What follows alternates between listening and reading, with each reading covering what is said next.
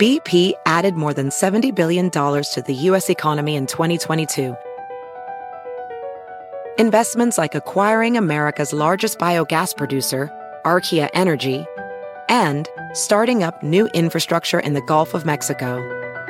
It's and, not or. See what doing both means for energy nationwide at bp.com slash investing in America.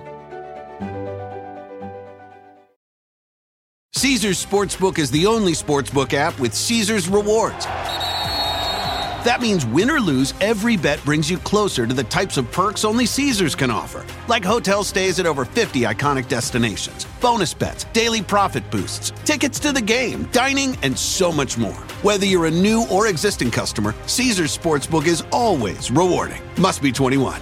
Gambling problem? Call 1 800 Gambler. Caesars Sportsbook. Don't just spectate, participate.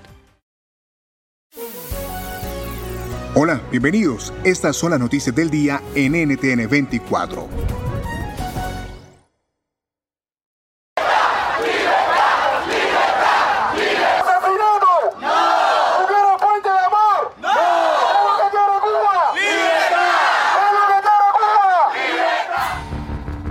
Hasta la Casa Blanca llegaron miles de cubanoamericanos a exigir acciones contundentes al gobierno estadounidense.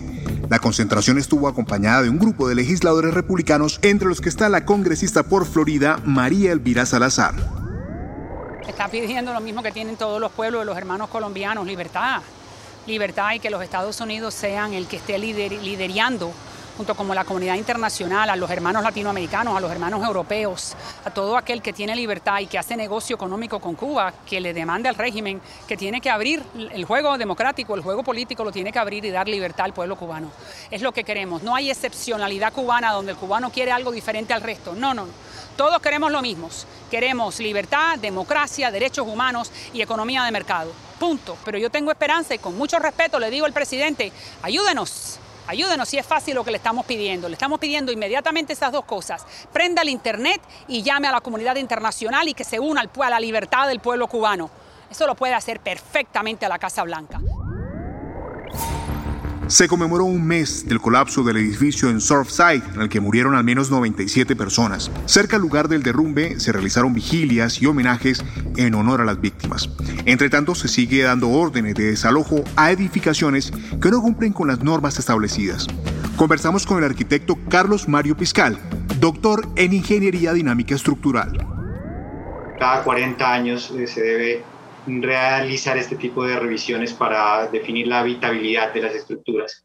Eh, en términos generales, podría mencionar que hay que hacer una inspección eh, constante, pueden ser 5, 10 años, 15 años, para ver el estado de la infraestructura en general.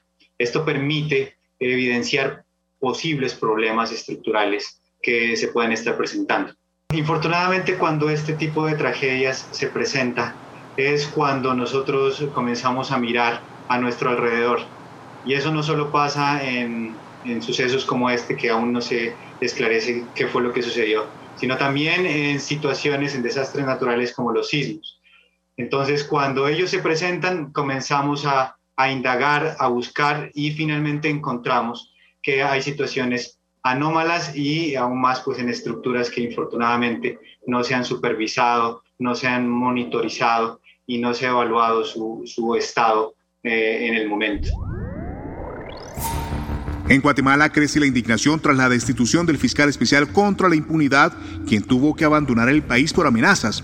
Juan Francisco Sandoval fue relevado de sus cargos por la fiscal general, amiga del presidente Alejandro Yamatei. ¿Qué hay detrás de la destitución? Lo analizamos con Astrid Escobedo, abogada experta en lucha anticorrupción y derechos humanos, ex oficial de la Comisión Internacional contra la Impunidad en Guatemala. Se dejó por más de tres años que los sectores involucrados en corrupción en Guatemala se empoderaran y empezaran a crear nuevas alianzas y a manejarse de otra manera. Lo que no tenemos que perder de vista en este caso de Juan Francisco Sandoval es que no es el tema que sea un un fiscal, no es un fiscal, no es que sea un fiscal más o un fiscal diferente. El problema es quiénes están involucrados y la forma en que a él se le despide del Ministerio Público. Es un funcionario público, La jefa del, del Ministerio Público, que es sobre quien representa la institución, quien representa la institución y la persecución penal, es la que toma la decisión apoyada por el presidente de la República. Vamos ahora hasta Afganistán, donde aumenta a un 47% el número de civiles muertos y heridos en el primer semestre de este año. Esto mientras avanza la retirada de tropas de la coalición internacional y los talibanes ganan control territorial. ¿Qué viene ahora para el país? Se lo preguntamos a Luis Fleischman, profesor de sociología en Palm Beach State College de Florida, en Estados Unidos.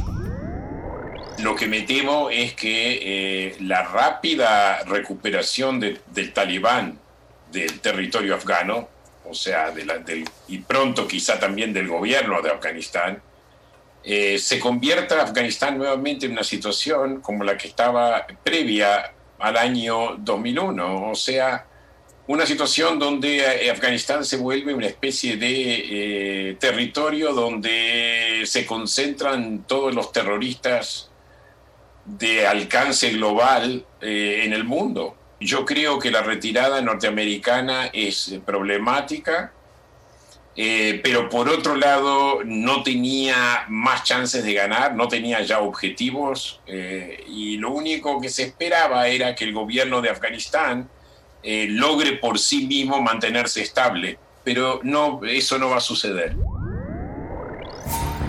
Y antes de irnos, una pregunta obligada en tiempos de COVID. ¿Está de acuerdo con la implementación del pasaporte sanitario? Esta es una iniciativa que impulsan Francia e Italia y que también las comunidades españolas de Galicia y Canarias han adoptado. Se trata de un documento que los ciudadanos deben tener obligatoriamente para asistir a reuniones en espacios cerrados como bares y restaurantes. El análisis con el profesor de la Escuela Andaluza de Salud Pública, Joan Carles March. El pasaporte tiene cosas buenas, sin duda alguna, pero tiene aspectos éticos que hay que tener en cuenta. Pero, ¿qué es lo que ayuda? Ayuda a eh, que la gente que sabe que está vacunada, pues puede entrar en determinados sitios. Pero también hay que saber que no por el hecho de estar vacunado no puede ser que esté contagiado y eso es un problema. También oímos la voz del presidente de la Asociación Española de Vacunología, Amos García Rojas, yo creo que el pasaporte tiene cosas buenas, pero también tiene aspectos éticos que había que perfilar y sobre todo recordar algo que es importante. La vacunación nos protege de la enfermedad, pero todavía no es evidente o no está claro que proteja de la infección. Esto significa que el estar vacunado evita que yo enferme, pero no evita que yo me infecte y pueda transmitir el problema a otro. Y el punto final lo pone el médico infectólogo pediatra Javier Nieto. Bueno, a mí me parece que ese es una debatible bajo el precepto de equidad y, de universalidad.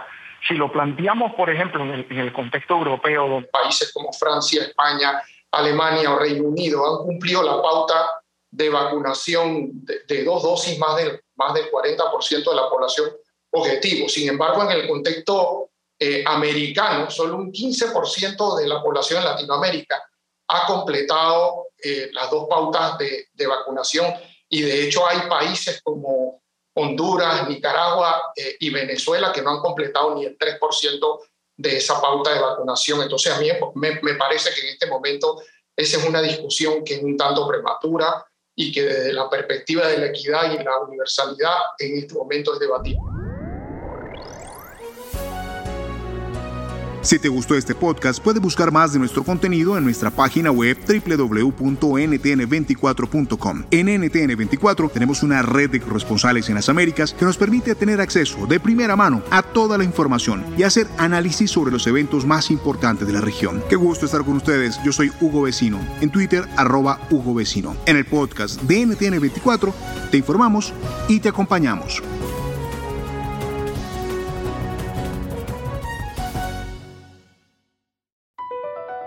BP added more than $70 billion to the U.S. economy in 2022 by making investments from coast to coast.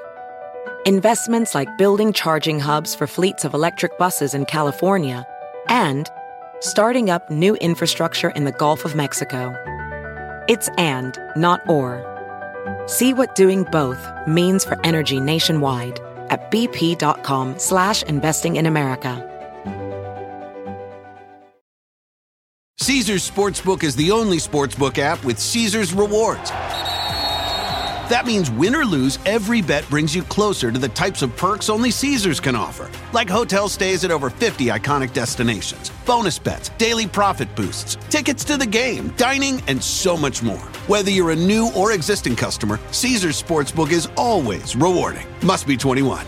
Gambling problem? Call 1 800 Gambler.